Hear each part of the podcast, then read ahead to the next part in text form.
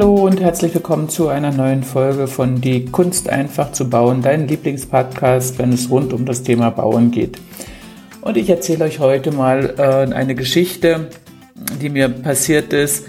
Wir bauen ja im Moment eine alte Villa um, oder was heißt alt? Es ist halt eine industrielle Villa, die irgendwo in den 50er, 60er Jahren so gebaut wurde. Und die, da kam eine junge Familie zu mir aus der Schweiz und äh, sie verfolgen schon lange unseren Podcast und die Häuser, die wir bauen und haben halt kein Grundstück gefunden und haben dann ein Haus, also ein Grundstück samt Haus gekauft und es war auch unverschämt teuer, logischerweise. Und äh, das Budget zum Umbauen ist auch nochmal recht groß, aber dennoch äh, irgendwo ja beschränkt. Aber so eine alte Villa ist halt immer ein Fass ohne Boden und irgendwo muss man sich eine Grenze setzen. Und so kam die Familie dann zu mir samt ihrem Budget und äh, ohne Vorstellungen und sie sagte, sie haben ein Haus, ich soll mir das anschauen und ob ich das nicht umbauen könnte. Und naja, wir machen zwar nicht oft einen Umbau, aber ich dachte, ich schaue es mir mal an. Die Familie war so, so, so, so lieb, so nett, so eine positiven Menschen, also so äh, wirklich tolle Menschen. Ja, und ich habe mir dann das Haus angeschaut und es hat wirklich, ja, es mangelt an jeglichem Charakter. Die Fenster sind irgendwo wahllos angeordnet scheinbar wahllos. Ja, eigentlich sind sie wahllos. Also mehr von, von innen nach außen gedacht. Das heißt, äh, innen ist es schön hell, die Fenster sind schön hell und außen sind sie halt irgendwo und die ganze Hauskonstruktion, man kann nicht sagen, ob es eher in, in Toskana Haus ist oder eher irgendwas anderes. Es ist jedenfalls kein Charakter. Und die Familie war so lieb, so eine positiven Menschen. Ja, dann habe ich das halt zugesagt. Und ohne zu wissen, dass da auch noch äh, Pferde mit einziehen sollen und äh, ja, dort ein Pferdeparcours gebaut werden soll und ein Offenstall und ich habe überhaupt keine Ahnung bis dahin von Pferden gehabt, aber wie der Zufall so spielt, äh, wir haben äh, unser Bürogebäude in Mellatz im Verkauf gehabt letztes Jahr im Oktober und eine Frau hat sich interessiert, die Isländer Pferde äh, äh, hatte. Und sie wollte unbedingt das Haus kaufen von uns. Und sie kam praktisch zufälligerweise äh, zur gleichen Zeit zu mir. Und, oder es ist ja nicht Zufall, also an Zufälle glaube ich ja nicht mehr. Sie kam jedenfalls zu mir und wollte das Haus gerne haben und wollte aber ihre Pferde mitbringen. Und äh, wir haben Bauern gesucht, bei dem sie die Pferde unterstellen kann. Und da haben wir zwei Tage gesucht bei uns in der Gegend und in diesen zwei Tagen hat sie mir alles über Offenstallhaltung und über äh, Kleintierpferde wie Isländer erzählt und wie die zusammenleben und wie die sozialen Rangstellungen sind und ich habe gelernt, was eine Pferdetreppe ist. Ich habe gelernt, was Matten sind, die Matten, auf denen sie laufen sind. Also, äh, dass sie, äh, wie sie essen sollen, dass sie nicht mit dem Kopf nach unten essen sollen, was eine Raufe ist. Also, die hat mir das wirklich innerhalb von diesen zwei Tagen alles beigebracht und ich bin ja eh an allem interessiert und habe dazugehört, ohne zu wissen, dass ich dieses Wissen 14 Tage später total brauche ja, weil wir eine Villa umstrukturieren und daraus eine Pferderensch machen. Ja, das fand ich jedenfalls total spannend und das war, ähm, ja, es war schon relativ aufwendig, das Ganze zu planen. Äh, aber irgendwo haben wir das jetzt geschafft und jetzt ist die Baueingabe äh, abgegeben und jetzt schauen wir mal, was da dabei rauskommt, ob das alles so genehmigt wird, wie wir uns das vorstellen. Ja, und die Villa innen ist halt ähm, so, wie sie außen ähm, ja ähm, an jedem Charme mangelte. Es sind innen sehr schöne, wunderschöne Details. Ähm, allerdings alles relativ dunkel gehalten, sehr drückend, sehr bedrückend, sehr äh, ja auch durcheinander äh, alles, auch von der von den von der Aufteilung der Zimmer sehr schwierig. das alles hinzubekommen. Aber ich denke, wir haben einen wunderbaren Plan dort gemacht und äh, die Umsetzung äh, ist, ist im vollen Gange.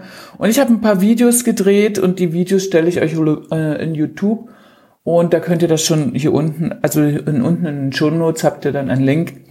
Und da könnt ihr das schon äh, jetzt verfolgen, wie das dort wird.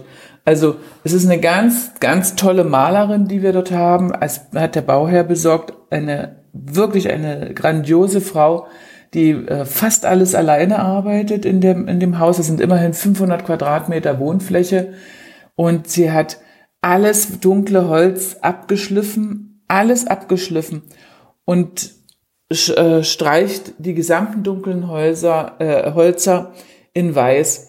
Und diese, diese Umstrukturierung dieses Hauses, also wird mega, mega, wenn ihr die Vorher-Nachher-Bilder seht. Oder ich habe auch Videos gedreht. Zwar die ersten Videos nicht ganz so professionell, weil ich nicht wusste, dass ich den Auftrag überhaupt annehme. Äh, aber ähm, ihr könnt es trotzdem ähm, sehr gut dort erkennen, denke ich mal.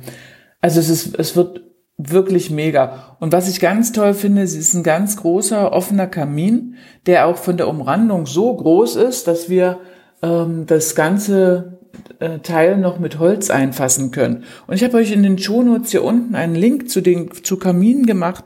Also ich liebe das, äh, diese Kamine so zu gestalten. Und wenn wir neue Häuser bauen, dann machen wir in der Regel immer geschlossene Kamine.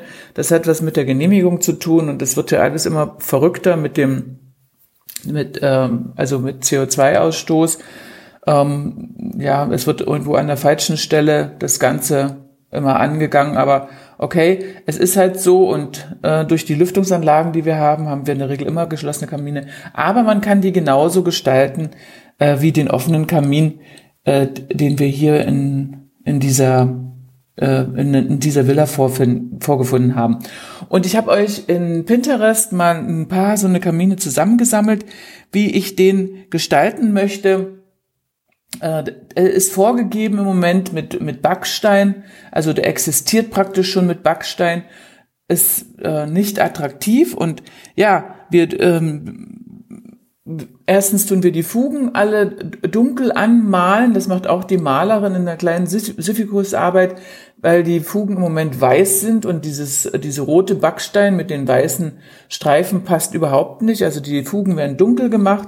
Dann hat man den roten Backstein und rundrum kommt eine weiße Umrandung und das guckt euch mal auf Pinterest an, wie das wird. Ich habe euch, ich mache das auch als Startbild, dann seht ihr das auch gleich.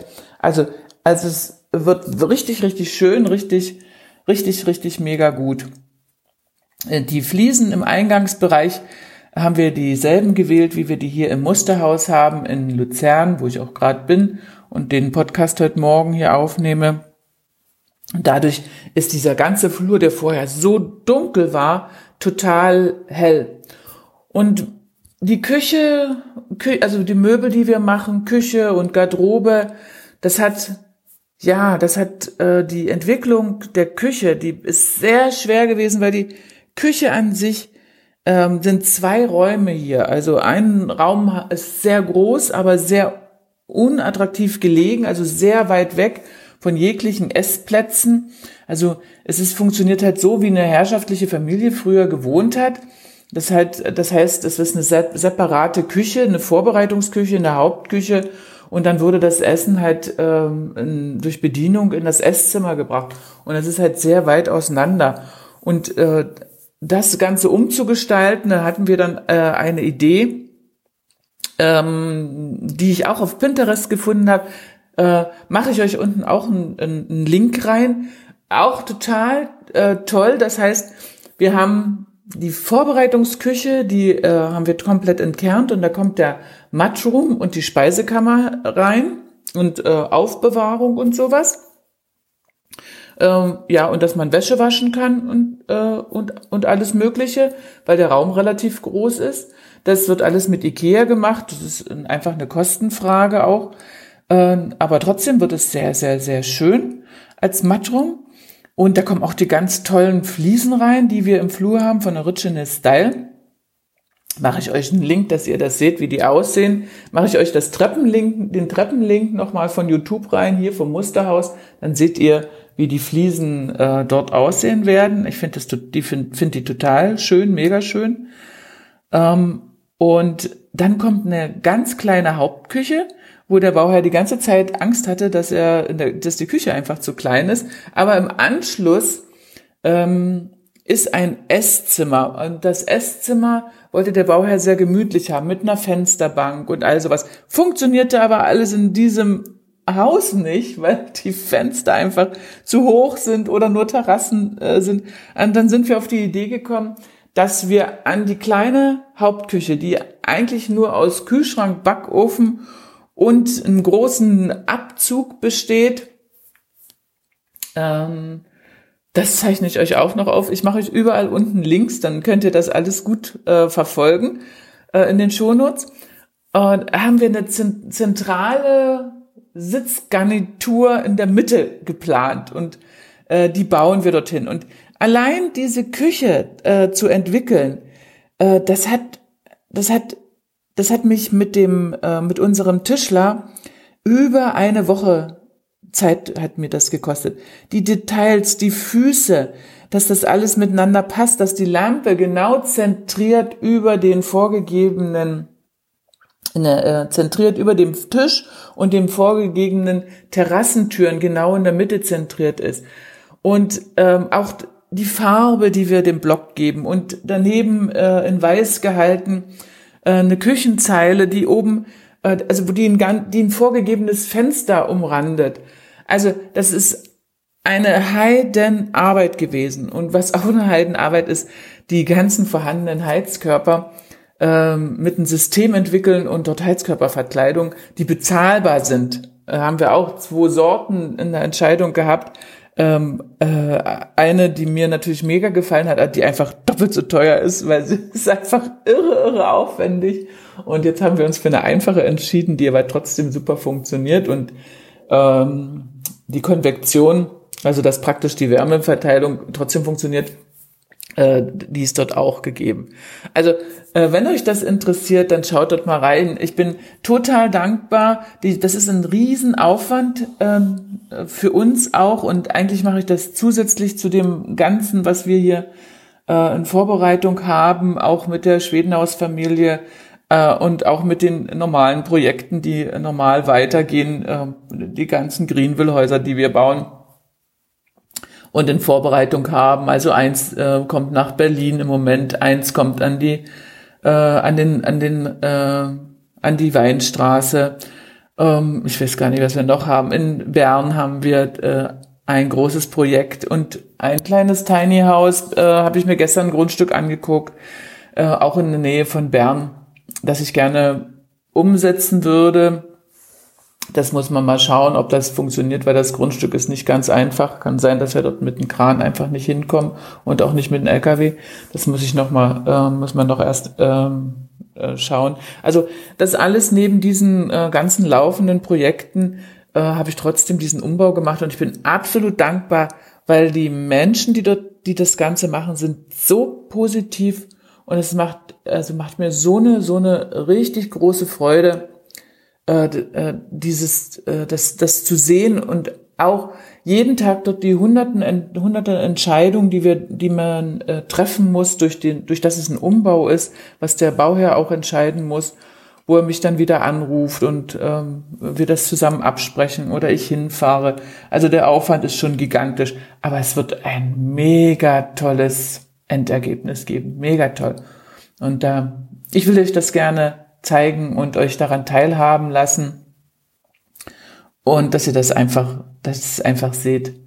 Also, das war's einfach schon, was ich euch heute erzählen wollte. Und schaut dort einfach äh, einmal rein. Und wenn ihr den YouTube-Kanal noch nicht abonniert habt, wo wir immer wieder ein Video reinstellen, dann äh, abonniert den einfach und äh, macht die Glocke an, dass ihr immer informiert werdet, wenn es was Neues gibt. Auch die Schwedenhaus Baufamilie kommt jetzt sukzessive immer was Neues. Und das, kristallisiert sich immer weiter heraus, wie wir es machen. Wir arbeiten dran. Wir müssen so viel Videos aufnehmen. Das ist so viel Arbeit im Hintergrund. Das ist der Wahnsinn. Aber wir wollen ja im Grunde genommen euch dafür qualifizieren, dass ihr euer Haus selbst baut und das einfach zu einem absolut günstigen Preis, so dass möglichst viele, viele, viele Menschen äh, das nutzen können. Und es haben sich auch schon so viele angemeldet und das ist ganz toll und wir haben auch schon so viele Aufträge, das alles auch noch parallel. Aber es ist irre, einfach wie die Entwicklung ist. Und bleibt einfach dran und ich sag euch, wenn das richtig losgeht, im Moment schaffe ich alles einfach nicht in der Geschwindigkeit zu bedienen, wie ich es gerne möchte, weil dahinter äh, noch zu viel fehlt, was wir einfach erstmal produzieren und herstellen müssen. Also bleibt dran, äh, abonniert den YouTube-Kanal und ich freue mich, wenn ähm, ihr den Podcast hört. Ähm, ich kriege da total viel Feedback, also es ist ganz lieb von euch. Wenn ihr mir einen Gefallen tun wollt und dass es viele Menschen erreicht, äh, dass der Podcast auch viele Menschen erreicht, dann gibt eine Bewertung auf iTunes. Das ist, ähm, das ist das, ähm, das ist das Wichtigste, meinen Podcast praktisch hochzuholen und ähm, in Bewegung zu setzen, dass es möglichst viele Menschen erreicht. Also, ich danke euch ganz herzlich und bis, zum, bis zur nächsten Woche. Äh, alles Gute, alles Liebe, eure Carmen.